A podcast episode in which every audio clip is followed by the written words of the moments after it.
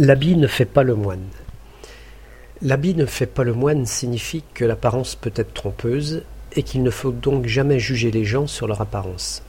Selon certains, ce proverbe viendrait d'une déformation progressive de la traduction de l'expression latine de Plutarque barba non facit philosophum, qui signifiait la barbe ne fait pas le philosophe.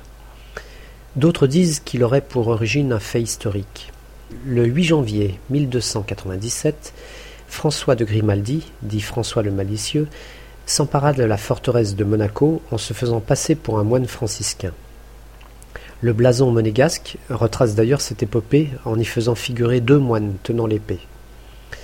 Si l'on s'en tient aux habits en général, on pourrait bien trouver l'origine de cette expression bien loin dans le passé. En effet, pour nos ancêtres, l'habit était le signe extérieur de leur rang social la robe pour le moine, la tunique pour le serviteur, l'armure pour les chevaliers. Dès lors, il n'était certes pas malin de se faire passer pour un autre à cette époque. Enfin, peut-être faut-il simplement voir une certaine ironie dans cette expression. En effet, lorsqu'elle est apparue, les moines de l'époque étaient bien loin de suivre leurs préceptes. N'hésitant pas à accumuler des biens, à ripailler, à courir la gueuse ou à trucider à tout va dans les batailles, ils avaient un comportement très éloigné de celui que leur tenue aurait pu laisser supposer.